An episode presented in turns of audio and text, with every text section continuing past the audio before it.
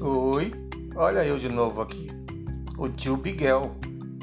E o tio Miguel vai contar a história de Cachinhos Dourados. Eu não sei se vocês já ouviram, se a mamãe já leu o livro, vocês já viram em algum desenho animado. É possível, porque Cachinhos Dourados é uma menina muito famosa. A história dela já foi contada de mil maneiras diferentes.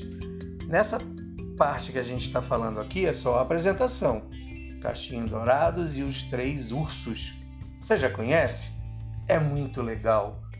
Tem aventura, tem floresta, tem a casa dos ursos, tem o mingau, tem a cadeira, tem a cama e no final tem uma caixinha douradas muito assustada, mas muito feliz com a aventura que ela viveu. Vamos ouvir juntos? Então é só clicar ali e aproveitar Caixinhos Dourados com tio Miguel.